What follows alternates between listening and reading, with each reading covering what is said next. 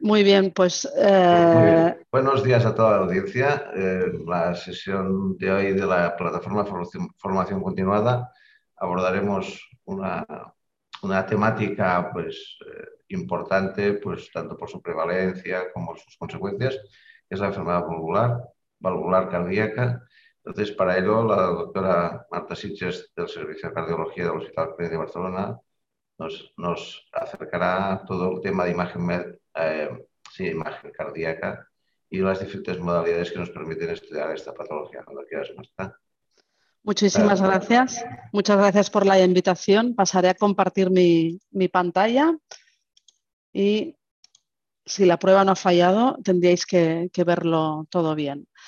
Bien, como os ha comentado, la enfermedad valvular es un problema de salud, es una enfermedad muy ligada al envejecimiento y la población mundial está envejeciendo, por tanto la prevalencia de enfermedad valvular Ah, está en aumento, está en franco aumento y es una enfermedad que a pesar de que existe ah, poco conocimiento en la población general y pocos programas incluso dirigidos a detectarla de manera precoz, realmente eh, tiene una incidencia elevada y además conlleva un incremento de la mortalidad ah, que no se explica por el simple envejecimiento, sino que realmente estos pacientes se mueren más y esta mortalidad es, es debida a, a la presencia de enfermedad valvular.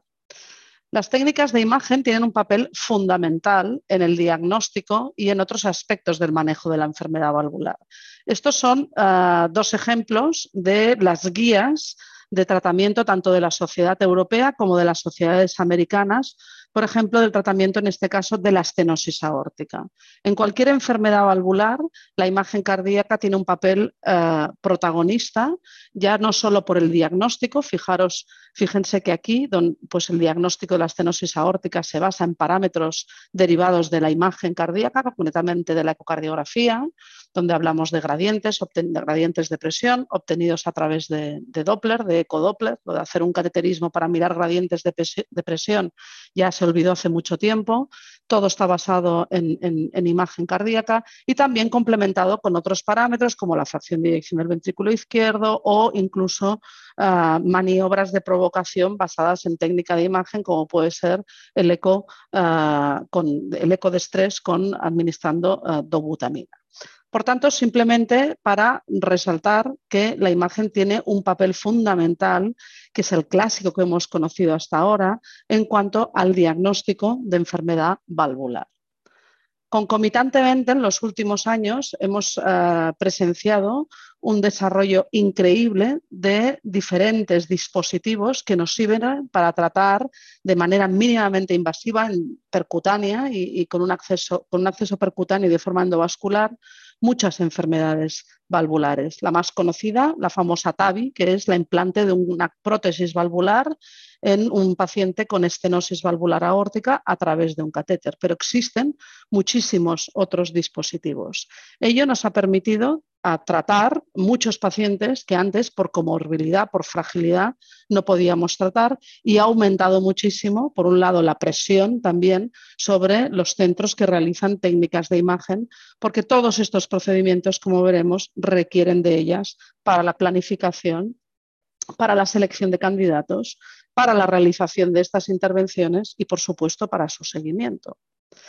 Por tanto, el papel de la imagen cardíaca en la enfermedad valvular cardíaca ha pasado de lo que era inicialmente que nos permitía valorar la anatomía funcional y morfológica valvular, nos permitía cuantificar la disfunción de la válvula, lo, estenótica que estaba o la, la severidad de la insuficiencia, valvular nos permitía evaluar el impacto sobre eh, las cámaras cardíacas y sobre todo sobre el rendimiento cardíaco, sobre la función cardíaca de esa enfermedad valvular que esto es lo que nos servía para sentar las indicaciones del tratamiento, porque estos parámetros se ha demostrado que tenían ah, un eh, impacto pronóstico. Sabemos pues, que a partir, por ejemplo, de la insuficiencia mitral, si la fracción de eyección del ventrículo izquierdo se reduce por debajo del 60%, sabemos que estos pacientes van peor y, por tanto, eso indica el punto de tratamiento de acuerdo a las guías de tratamiento de las diferentes sociedades científicas.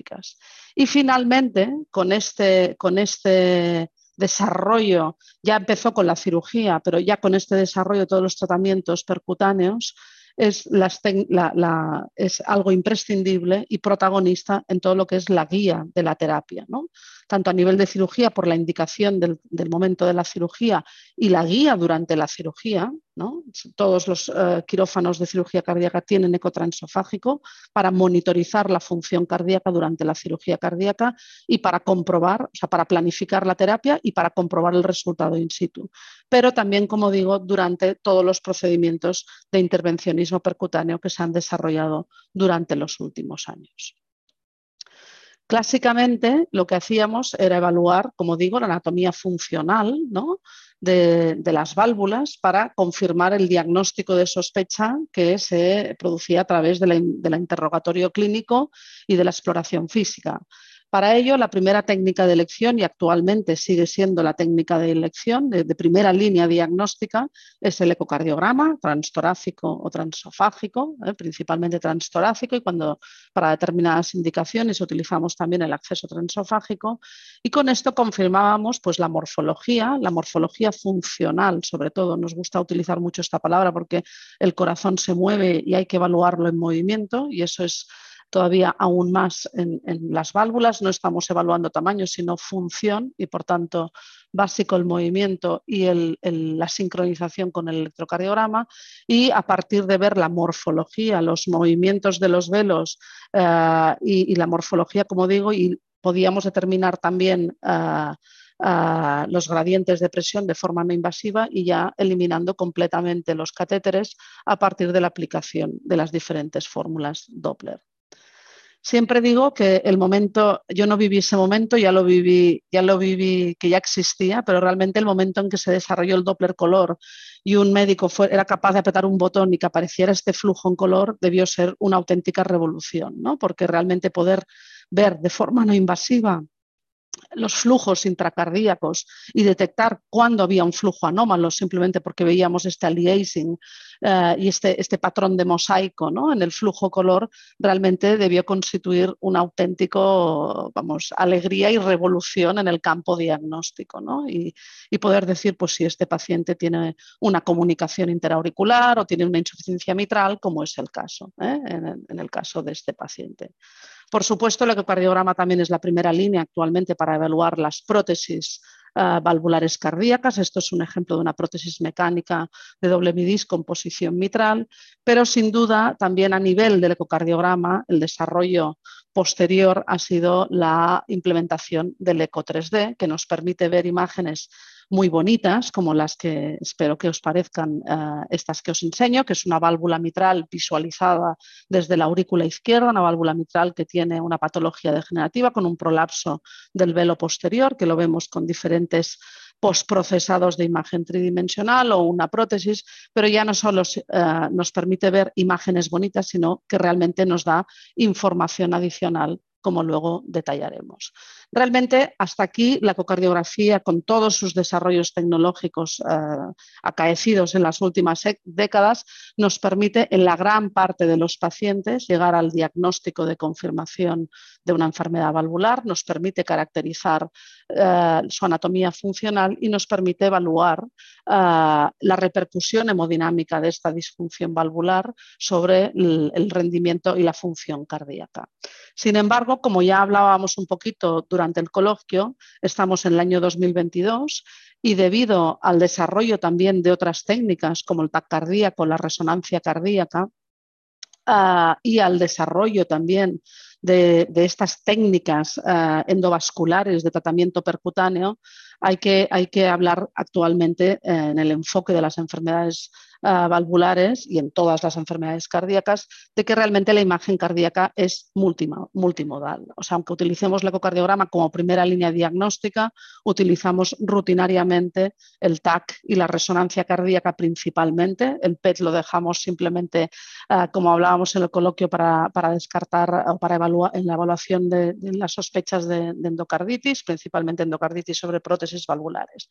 Pero realmente en nuestro día a día, en lo que es la evaluación y el manejo del enfermo con enfermedad eh, valvular cardíaca. La imagen es multimodal. Y con esta multimodalidad lo que pretendemos realmente es contestar a preguntas básicamente ya no solo de si hay valvulopatía o no hay valvulopatía. Esto es un, un artículo centrado en la insuficiencia mitral, pero aplica a cualquier enfermedad valvular. Realmente mm, nosotros ya no solo vamos al diagnóstico de hay insuficiencia mitral o no, sino que vamos más allá cuál es la severidad, por supuesto, cuál es el mecanismo que produce esa, esa enfermedad valvular, porque hay diferentes causas de enfermedades valvulares, diferentes mecanismos, y eso determina el tratamiento que vamos a hacer y cuáles son las consecuencias hemodinámicas eh, sobre la función cardíaca, porque eso nos va a determinar el momento de la intervención sobre esa enfermedad valvular. Y como digo, esto lo podemos hacer gracias al desarrollo de las técnicas de imágenes, incluyendo la ecocardiografía, el TAC y la resonancia, que nos permite ser realmente precisos en el diagnóstico y poder escoger la mejor terapia para ese paciente y en el mejor momento. Y eso lo podemos hacer porque tenemos disponibilidad de un amplio abanico de tratamientos. Y estos tratamientos no son ah, un tratamiento para cualquier paciente. Esto no va de, de, quitar la válvula y poner una prótesis. A día de hoy podemos reparar las prótesis, las podemos reparar de maneras diferentes, las podemos hacer con accesos abiertos, accesos cerrados. Tenemos multitud de, de, de opciones. Y ahí se añade uh, el siguiente paso donde realmente la imagen cardíaca ha supuesto la revolución que ha permitido ese tratamiento intervencionista de mínimo acceso. ¿no?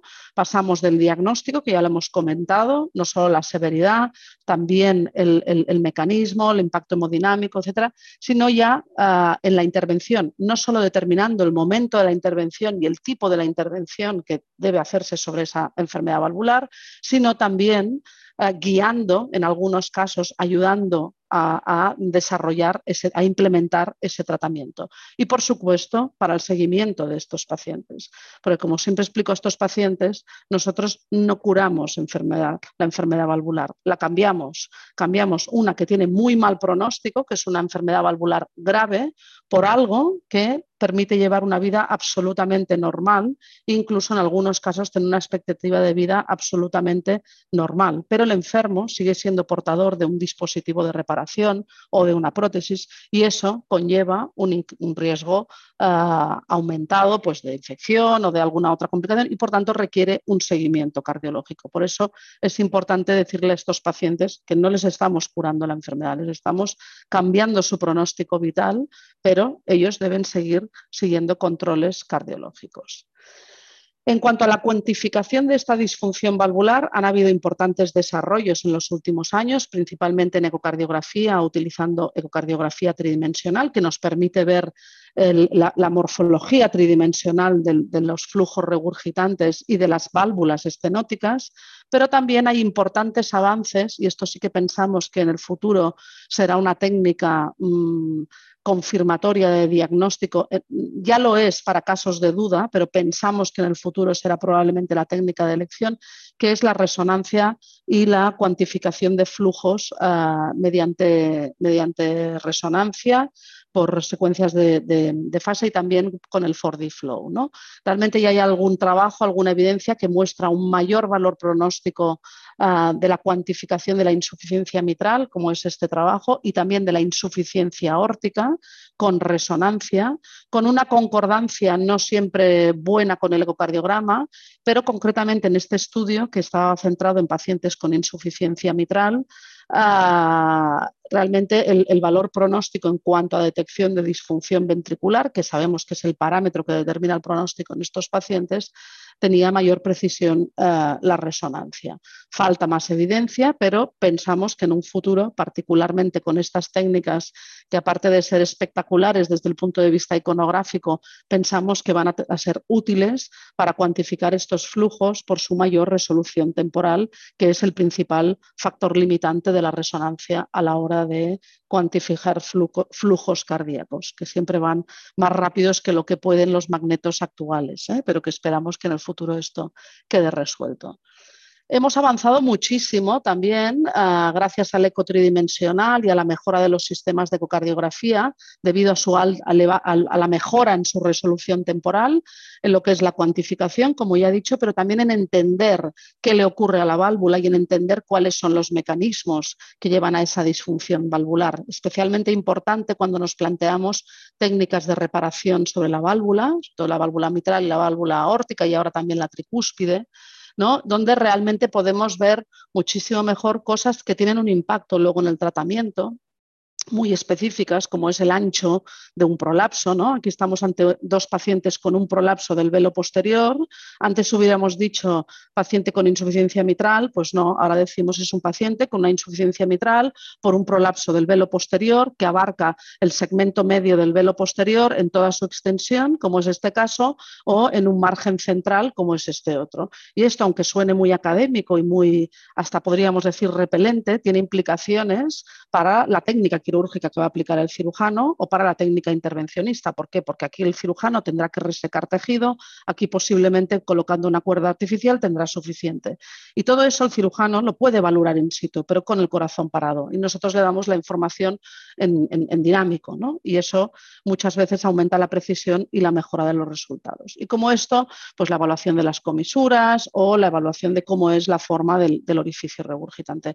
Son detalles que antes no teníamos porque tampoco teníamos la necesidad porque el tratamiento era sustituir con una prótesis y punto. Hoy en día esto nos ha abierto todo el campo de la reparación, el poder entender mejor la enfermedad valvular. Y eso mismo hacemos con otras técnicas de imagen como es el TAC, que nos permite contestar a preguntas que con el eco son difíciles. Por ejemplo, ¿cuál es el tamaño del anillo ¿no? de las válvulas? ¿no? El tamaño del anillo mitral en este caso, o el aórtico o el tricúspide. Eso con ecocardiografía podemos verlo, pero es que se ve mucho mejor y es mucho más preciso con TAC. Podemos ver también el remodelado del ventrículo izquierdo, podemos verlo con eco 3D, sí, pero es que se ve mejor con TAC o con resonancia. Entonces, lo que intentamos es combinar la respuesta, que mejor, o sea, la, mejor respuesta con cada técnica de imagen ah, para, cada pregunta, para cada pregunta clínica. ¿no?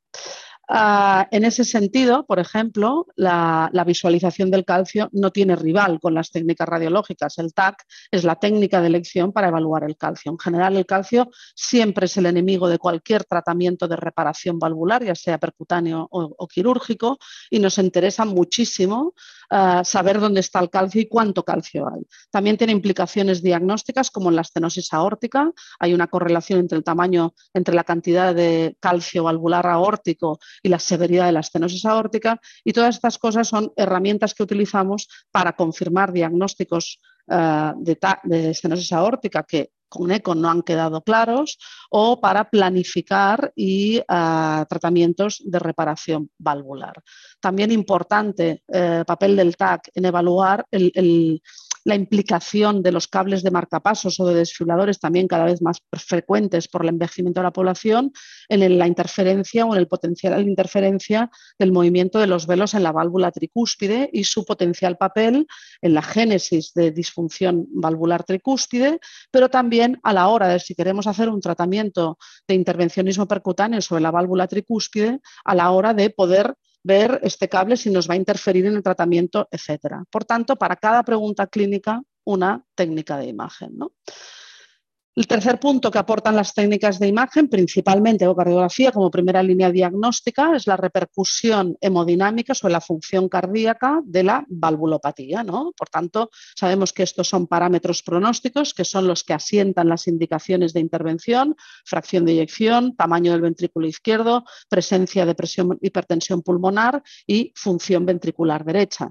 Básicamente toda la evidencia viene de trabajos realizados con ecocardiografía, pero también a nivel de ecocardiografía se han hecho desarrollos como el eco 3D, que actualmente ya podemos realizar con la misma sonda que estamos haciendo el eco 2D. Ahora sí que ya es apretar un botón y te sale el corazón en 3D y a partir de ahí algoritmos semiautomáticos que nos permiten cuantificar a partir de eco 3D y de forma más precisa los volúmenes ventriculares, tanto el ventrículo izquierdo de la aurícula izquierda está en una imagen muy similar a la que vemos con la resonancia, ¿no?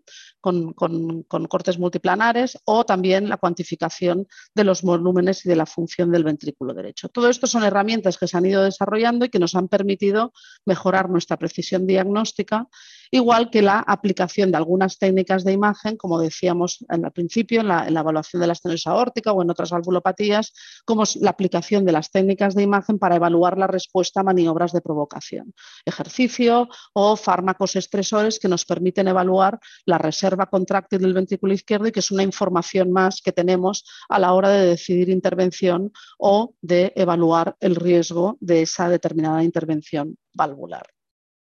También a nivel de ecocardiografía, técnicas que se han desarrollado para mejorar la determinación de la función ventricular, como es todo el análisis de las velocidades de deformación del miocardio. Ya no solo somos capaces de ver velocidades del pulso sanguíneo ¿no? con Doppler, sino que el Doppler ya puede aplicarse con una resolución temporal suficiente para calcular con qué velocidad se deforma el ventrículo izquierdo y el ventrículo derecho y las aurículas. Y eso también ha demostrado tener, es lo que llamamos strain longitudinal, global eh, longitudinal strain, y eso también ha demostrado tener un valor adicional en, eh, el valor, en el pronóstico de estos pacientes con enfermedad valvular, concretamente en la insuficiencia aórtica y en la insuficiencia mitral. Pero sin duda, sin duda, la técnica gol estándar y nuestra referencia para evaluar la función del ventrículo izquierdo a, nivel de volumetría y en especial del ventrículo derecho es la resonancia cardíaca. ¿Por qué en especial del ventrículo derecho? Pues por su configuración peculiar tridimensional con una cámara de entrada y una cámara de salida que no están en el mismo plano y que hace más difícil las asunciones geométricas que utilizamos para calcular la función ventricular izquierda. Es cierto que con ECO 3D vamos eh, mejorando estas limitaciones, pero sin duda se ve muchísimo mejor el borde endocárdico y la movilidad del ventrículo derecho con resonancia y por tanto no nos peleamos en decir que una es mejor que la otra, simplemente hacemos una resonancia a los pacientes para evaluar la función ventricular, eh, en especial derecha y en los casos que tenemos dudas también la izquierda. La otra gran ventaja que nos da la resonancia es la caracterización eh, tisular, aparte de los volúmenes y la función basada en, volumetría de la aurícula y de los ventrículos, es la detección tanto de cicatriz, que tiene un valor pronóstico importante en patologías como la estenosis aórtica, y en un campo más aún académico y en desarrollo, la fibrosis intersticial, como también factor pronóstico en enfermedades como la insuficiencia mitral o en la, evaluación de la función ventricular derecha. Como digo, todavía con menos evidencia, pero en continuo desarrollo. Y finalmente, como comentaba, y quizás el, campo menos conocido a nivel de la radiología, porque se, vive quizás menos, pero en la parte de planificación se está, se está asumiendo y se está sufriendo mucho por la gran avalancha de, de solicitudes que hay, es todo el tema de la planificación y de la guía del intervencionismo percutáneo. Por supuesto, la ecocardiografía transesofágica es nuevamente la primera línea ah, a nivel de planificación, de selección de pacientes y sobre todo, sobre todo de guía durante el procedimiento, básicamente porque tiene ruedas y podemos llevar tranquilamente el ecocardiograma el ecocardiógrafo a la sala de intervencionismo y podemos, eh, gracias al desarrollo del ECO 3D, podemos guiar eh, perfectamente todos estos procedimientos. ¿Por qué? Porque básicamente nos permite ver algo que era imposible con ECO 2D, que es la punta del catéter con lo cual podemos estar siempre haciendo de vigilantes, ¿no? vigilantes del catéter eh, para que el, cardiólogo intervencionista realmente lo coloque donde tiene que estar y no donde tiene que estar, aparte de poder detectar eh, si hubiera alguna complicación de, manera precoz. De hecho, lo de guiar los procedimientos lo hacemos ya desde hace muchísimos años con el desarrollo del eco transofágico intraoperatorio en el quirófano de cirugía cardíaca. Ahora tenemos simplemente métodos más fáciles como el eco 3D que nos permite evaluar tres planos simultáneamente, pero como digo, la evaluación, la vista de los catéteres nos ha permitido guiar de forma segura, evitando complicaciones y siendo muy precisos, porque eh, con intervencionismo percutáneo a lo mejor queremos hacer una punción transeptal, como la que veis, ah, como la que se ve aquí en esta imagen, donde vemos un catéter atravesando el septum interauricular. Esto es la aurícula izquierda, esto es la aurícula derecha, la cava superior está aquí. y donde vemos que un catéter está atravesando el, septum interauricular para acceder al corazón izquierdo.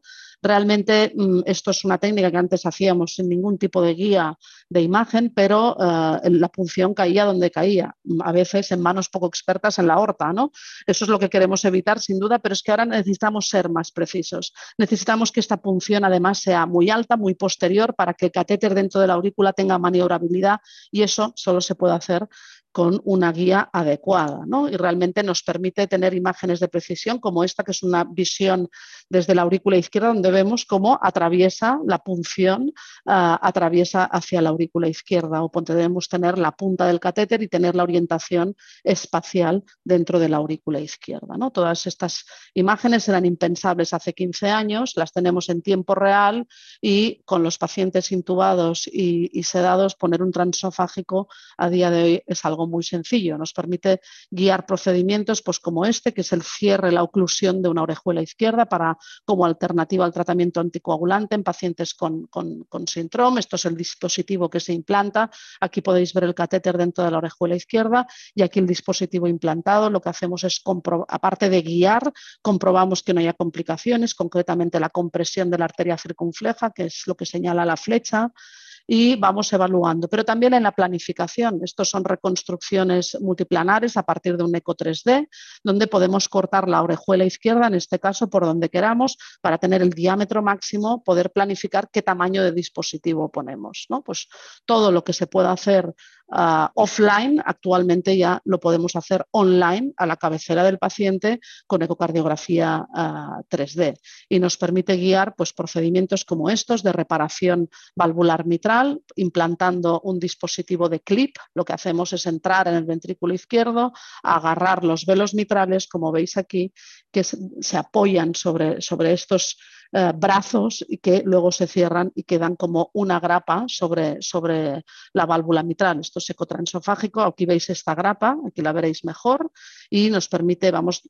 ayudando al intervencionista a orientar esta, esta grapita, cómo tiene que quedar para poder eh, cerrar de manera efectiva y sin producir una estenosis la válvula mitral y tratar así la insuficiencia mitral. Por tanto, como veis, somos auténticamente los ojos, porque los velos, que es lo que necesitan ver ellos, no los ven con angiografía, que es la guía habitual que tienen ellos, el rayo X, donde ven los catéteres muy bien y todas las estructuras metálicas, pero ah, y ven las estructuras vasculares mediante inyección de contraste con angiografía, pero todo lo que es la estructura del velo de la válvula, ellos no la ven y nos necesitan al, ecocardiograma para poder ver estas, eh, estas, estas eh, estructuras.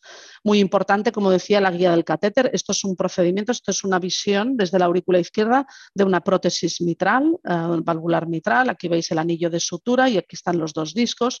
Y aquí lo que vamos es a cerrar una fuga periprotésica que está situada aquí Aquí somos totalmente la guía porque le decimos, no, tu guía, o sea, el catéter lo has metido por dentro de la válvula, ahí no puede poner el dispositivo porque ocluiría el funcionamiento normal de la prótesis y nosotros le hemos de guiar que realmente vaya aquí, que es donde está ahora la guía. ¿eh? Por tanto, es un ejemplo más de que todos estos eh, procedimientos percutáneos y endovasculares sin la guía ecocardiográfica serían imposibles. Y esta guía ecocardiográfica también cada vez es más sencilla. Esto es el, tamaño del, de la transductor actual de transofágico. Estas son las nuevas sondas micro, que ya tienen algunas de ellas eh, todas tienen capacidad de 2D, mm, Doppler, todas las capacidades, excepto aún de 3D, pero ya empiezan a ver los primeros prototipos.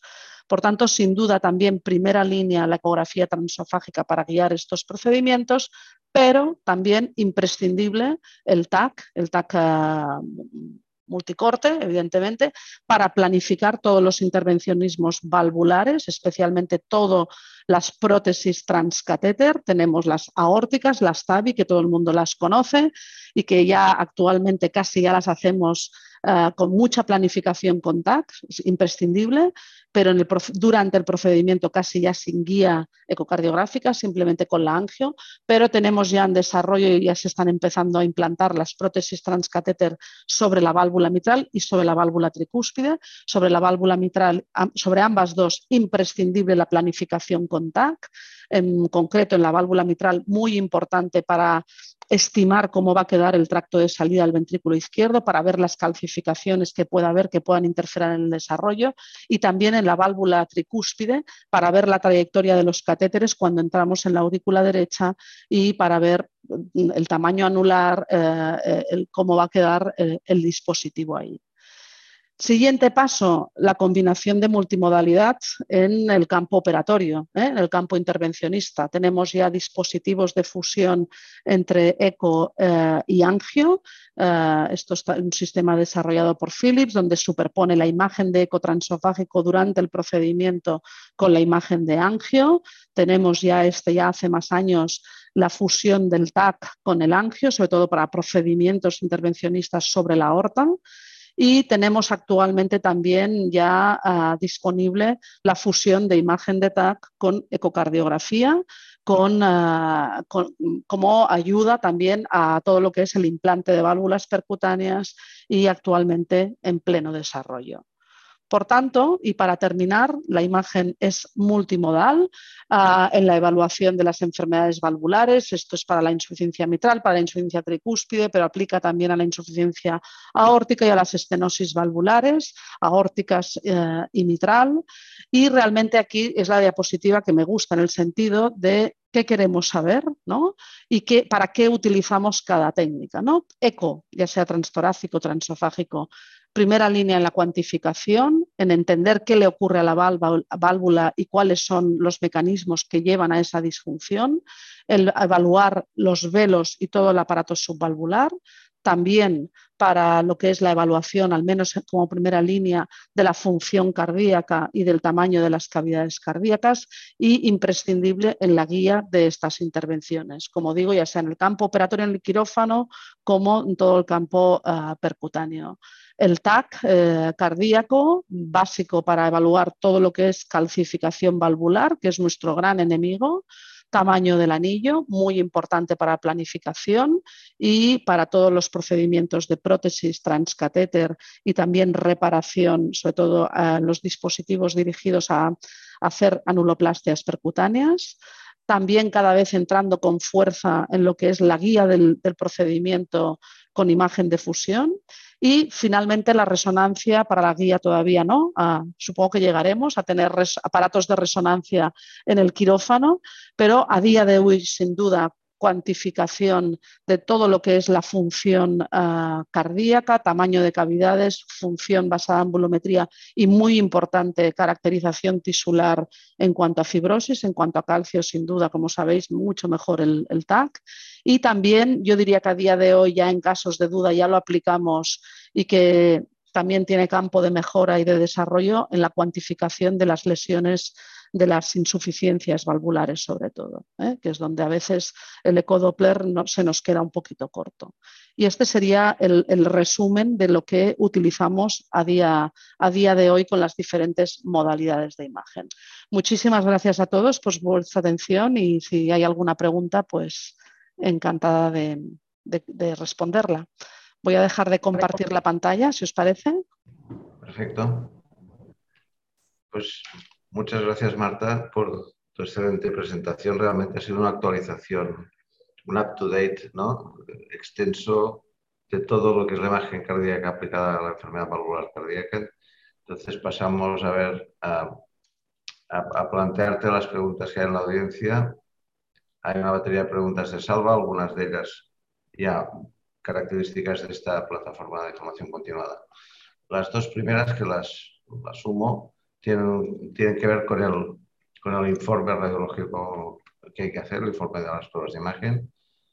Por un lado, si este informe, el informe de, la de las técnicas de imagen en la enfermedad valvular cardíaca ha de ser estructurado o puede ser de estilo libre y si, una vez contestado esto, el contenido tiene que ser cualitativo o debe incluir la evaluación de ciertos parámetros cuantitativos.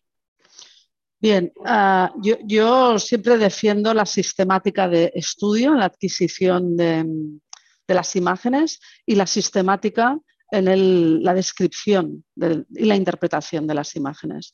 Porque esto, esto no es dos más dos son cuatro, ¿no? Esto es una enfermedad compleja en la que influyen varias cosas y como no tengamos un esquema mental, la probabilidad de que realmente nos dejemos algo es, es elevadísima. Por tanto, mi respuesta a esta pregunta es claramente que sí.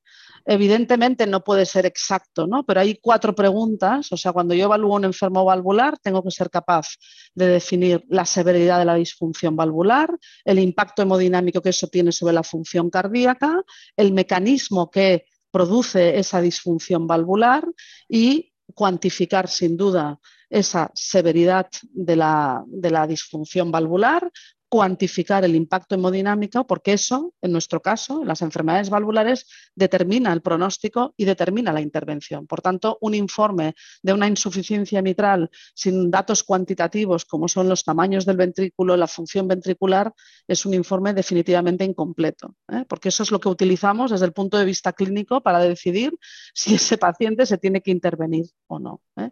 Por tanto, en resumen, sí el reporte estructurado, sí o sistematizado, contestando estas preguntas que comentaba y sí la cuantificación. Perfecto. Eh, dada la complejidad, bueno, de esta enfermedad tiene muchas, ¿no?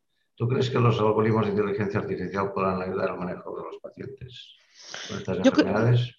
Yo creo que también que los, o sea, que los algoritmos de inteligencia mm, artificial ya nos están ayudando, de hecho, ¿no? ya estamos utilizando al menos en ECO eh, herramientas de cuantificación automatizada, ¿no? ya te reconoce el espectro de Doppler, ya te lo cuantifica, ya no hay que trazar, ¿no? o sea, todo esto va acelerando el proceso de adquisición y cuantificación ¿no? y todos los algoritmos en cuanto a adquisición de imagen. En cuanto a interpretación, también pienso que pueden ser útiles, pero hay que darles la utilidad que tienen. ¿No? Yo creo que ah, igual sí que llegamos, ¿eh? pero yo eso sí que no sé si lo veré, ¿no? Al diagnóstico preciso, tal, y, el, si aquí el, el, prolapso es más ancho o más estrecho. Yo creo que eso igual llega, ¿eh? pero yo no sé si lo veré. Lo que seguro que veré es, ¿hay valvulopatía no hay valvulopatía? Eso seguro. Y para programas de screening que son bastante necesarios y tal, uh, creo que sin duda mm, ayudarán, seguro, seguro.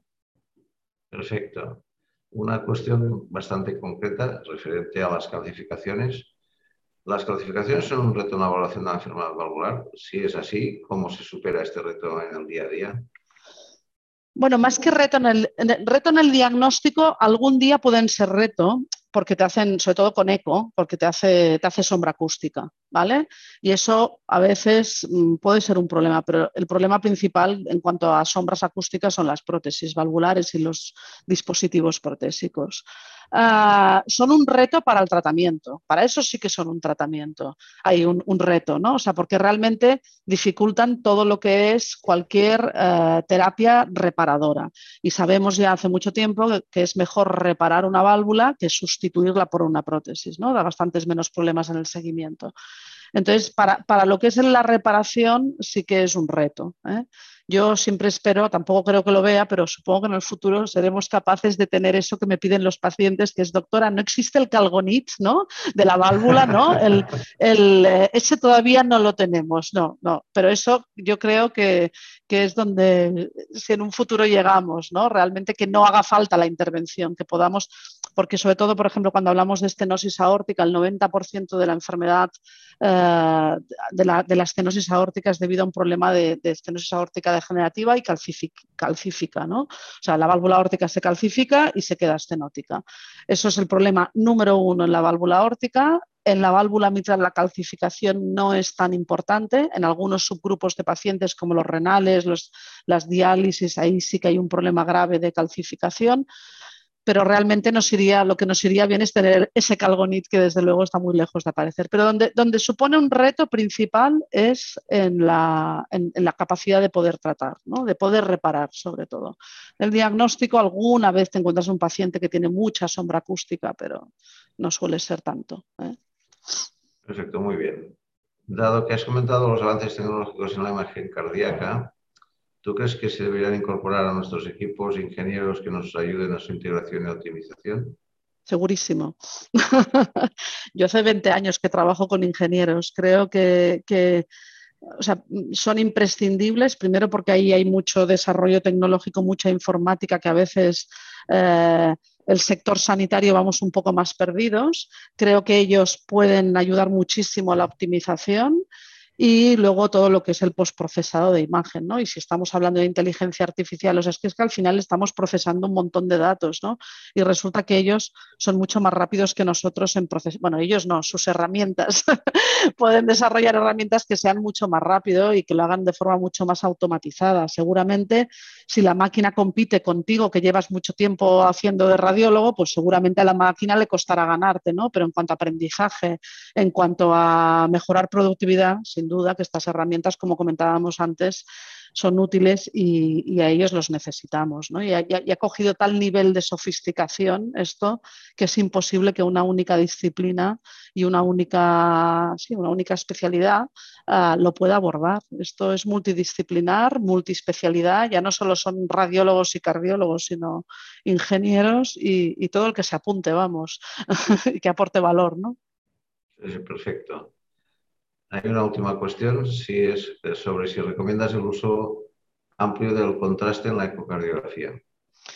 Bueno, el contraste en ecocardiografía, al menos en, sí, en ecocardiografía, en ecografía cardíaca, eh, bueno, fue una cosa que apareció pues como si fuera el botón del Doppler color, ¿no? que nos iba a salvar la vida y ahí se quedó un poquito. ¿eh? Realmente fue un poco la esperanza de poder ver la perfusión miocárdica, que es algo que faltaba un poco en el eco, ¿no? Y bueno, realmente para esto, excepto algunas experiencias unicéntricas muy, muy, muy subespecializadas, con mucho soporte ingeniero que ha conseguido verlo de manera más o menos rutinaria, el resto pues es difícil. Donde sí que ha demostrado que funciona bien el contraste es en dos aspectos.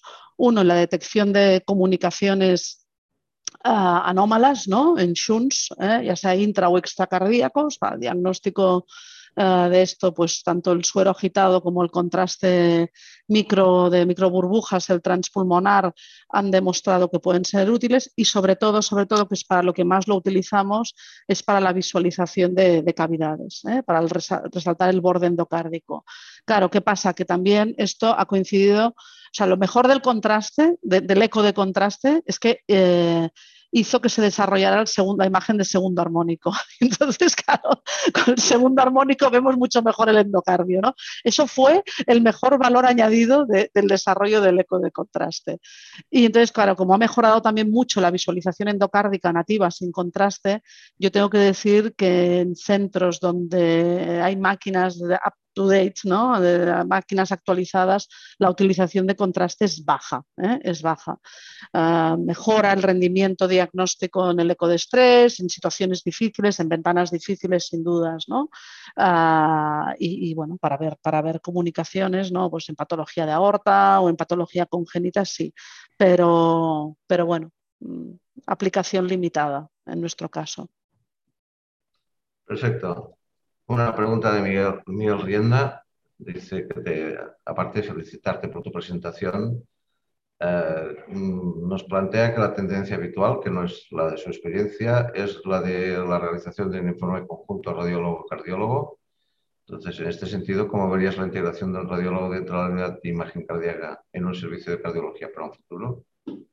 Pues yo la veo estupendamente y hace, hace, hace 20, años, 20 años que estamos trabajando así, ¿no? Realmente, bueno, costó un poco al principio, ¿no? Evidentemente, pero actualmente y, Salva Pedraza es, la, es, la, es el, el copartner de esta, de esta simbiosis, ¿no? Tenemos un equipo de cinco personas dedicadas, de cinco facultativos dedicados a imagen cardíaca, Dos son radiólogos y tres en este momento son cardiólogos y trabajan de manera totalmente integrada. En una fase inicial firmaban conjuntamente el, informe, pero ahora ya han pasado a la siguiente fase y es que cada día está uno y entonces un día lo informa un radiólogo y un día lo forma un cardiólogo, pero trabajan de manera simultánea y, conjunta. ¿eh? O sea, yo, es que no es que la vea bien, es que la veo imprescindible.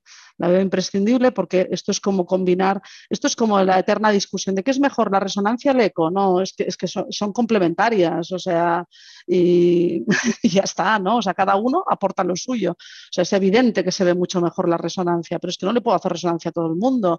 Y de momento la resonancia no tiene ruedas y no es así de chiquitina y le falta un poco para eso, ¿no? Entonces, bueno, es de aprovechar lo bueno de cada cosa, ¿no? Y de cada casa. Entonces, creo que el radiólogo puede aportar muchísimo, ya por supuesto toda la patología extracardíaca, eso por supuesto, pero creo que sus conocimientos de, radiología general y en estas técnicas más radiológicas como son la RESO y el TAC pueden, pueden eh, aportar muchísimo y creo que el cardiólogo conoce muy bien la fisiología cardíaca y ahí, ahí lo que nos falta y que tenemos una asignatura pendiente que ya estamos, ya trabajaremos con Salva, a mí me encantaría que los radiólogos rotaran también por ecocardiografía, porque realmente ahí ven mucho la fisiología y eso es una ventaja que tienen los cardiólogos que se dedican a reso y atac, que ellos tienen muy dominada la ecocardiografía. Y entonces les falta la parte radiológica, es evidente, pero estaría también muy bien que los radiólogos vieran ecocardiografía, porque la fisiología cardiovascular está hoy en día en el laboratorio de, ecocardiografía. No sé si me he explicado ¿eh? con esto último. ¿no? Yo creo que es, eh, perfectamente, se te ha entendido perfectamente. Yo creo que has marcado una dirección hacia la que se puede trabajar. Entonces, yo ahora quisiera invitar al doctor Pineda eh, para que hiciera sus comentarios o sus... Gracias, Albert. yo sobre todo quería felicitar a Marta porque ha sido espectacular, ¿no? Es un lujo oírla hablar y realmente ha hecho una revisión ah, espectacular de, de de cómo la imagen es la piedra angular en, la valoración de las valvulopatías, tanto en el diagnóstico como durante el procedimiento, como en el seguimiento, ¿no? Realmente espectacular. A, mí, un poco la idea que me ha quedado también, que me ha reforzado, ¿no? Sobre lo que tenía es que conocemos muy bien la válvula, sobre todo a expensas de todo el histórico que ha mostrado de la, de la, de la ecocardiografía, pero falta camino por hacer todavía en la valoración del miocardio, la repercusión sobre el miocardio con la caracterización tisular. Y quizá en los próximos años esto nos ayudará a determinar mejor el, manejo del paciente y sobre qué paciente actuar o no, Y una pregunta que le quería hacer más concreta, ¿eh? de una patología en concreta, que a mí me genera dudas, porque, claro, al tener cada vez mejores técnicas de imágenes, vemos más cosas y podemos también generar epidemias, ¿no? Y una de las entidades que me preocupa porque van saliendo cosas y, son a veces no concuerdan y quería saber su opinión sobre la disfunción mitral, ¿no? ¿Qué, ¿Qué debemos hacer en estos casos? ¿Que nos, debemos preocupar mucho, poco? ¿Es mm, una entidad a, realmente a tenerla muy en cuenta? ¿O cuál es tu opinión? ¿Cuál es tu...? estamos hablando de la disyunción anular mitral, ¿no? Bueno, ahora es la patología de moda, ¿no? yo, yo, creo que, esto va a ser un poco como lo del prolapso mitral en la época del modo M, ¿no? O sea, básicamente yo recuerdo mis primeros años como cardiografista me dediqué a, deshacer el diagnóstico de prolapso mitral que se había hecho mucha gente basado simplemente en modo M, ¿no? Eh, creo que el tema de la disyunción mitral es algo a tener en cuenta pero como siempre en cardiología y en medicina es, no, no es el único parámetro. ¿no? Entonces, ojo, no nos pasemos de, sobrediagnóstico y sobre todo de sobretratamiento. ¿no? Cuando es importante la disyunción mitral, que es para, para, bueno, para los que igual en, el ámbito radiológico lo conocéis menos, no lo sé, es una inserción ah, más atrializada del velo posterior mitral ¿eh? y a veces acompaña de prolapso mitral y de un movimiento excesivo del, del anillo mitral. ¿vale? Cuando yo creo que hay que valorarlo en pacientes que realmente tienen un prolapso mitral con disfunción de la válvula y que te estás jugando si lo intervienes o no, ¿no? Y es un parámetro más, pero ojo con el sobrediagnóstico porque podemos acabar poniendo desfibriladores a mucha gente que no lo necesita, ¿no? Y operando de válvulas mitrales que funcionan bien y que, bueno, igual sí que requieren un seguimiento, ¿no? Por tanto, yo sería muy, muy cauta muy cauta. Nosotros reportamos eh, cuando existe un prolapso mitral claro o hay insuficiencia mitral por una patología degenerativa de la válvula mitral, ¿eh? pero diría que somos poco, poco pro de ponerlos. Ah, recuerdo sí que algunos casos, por ejemplo, el típico caso ¿no? de deportistas, que de, chicos y chicas, sobre todo jóvenes, que tienen estas válvulas mitrales así un poco mixomatosas. En esto sí que, bueno, porque con la combinación del deporte ¿no? y el riesgo de muerte súbita, etcétera, ¿no? Pero si no, en pacientes así habituales, si no son válvulas mixomatosas eh, barlovianas, por decirlo de alguna manera, no, no le prestamos mucha más atención. De acuerdo, muy bien, gracias Marta. Perfecto. Bueno, eh, yo al final, Marta, intento hacer un pequeño resumen. Bueno, primero de todo, felicitarte por tu presentación magistral, también felicitar a Víctor por sus comentarios de experto y también a Albert por su moderación. Yo creo, para mí, haciendo un resumen, nos has hablado sobre todo de la utilidad de la imagen valvular. Nos has dicho como un triángulo, tres picos. Por un lado, por un lado tenemos que hacer, has dicho muy visual, ha sido, tenemos que ser como el notario para ver la anatomía morfológica y funcional. También has dicho que tenemos que cuantificar y también ver la hemodinámica y después has dicho que tenemos que hacer el pronóstico y también un poco planificar el tratamiento. Nos has hablado mucho de medir el anillo y nos has dicho de ser el ojo, ¿no? de intentar guiar al, intervencionista cardíaco. Y todo eso has dicho que hay que hacerlo en un equipo multidisciplinar con eh, radiólogos, cardiólogos y también ingenieros. No sé si te parece bien este pequeño resumen, Marta. Perfecto, perfecto. Muy bien. Oye, Marta, pues muchísimas gracias. Seguiremos contando contigo en la plataforma y simplemente a la audiencia recordarle que mañana tenemos a Luis Ross que nos va a hablar de revista Radiología, qué es y para qué sirve. Estáis todos invitados. Marta, muchísimas gracias por todo. Gracias a vosotros. gracias, Albert. Gracias, Víctor. Estamos en contacto. Gracias. Un saludo a todos. Adiós.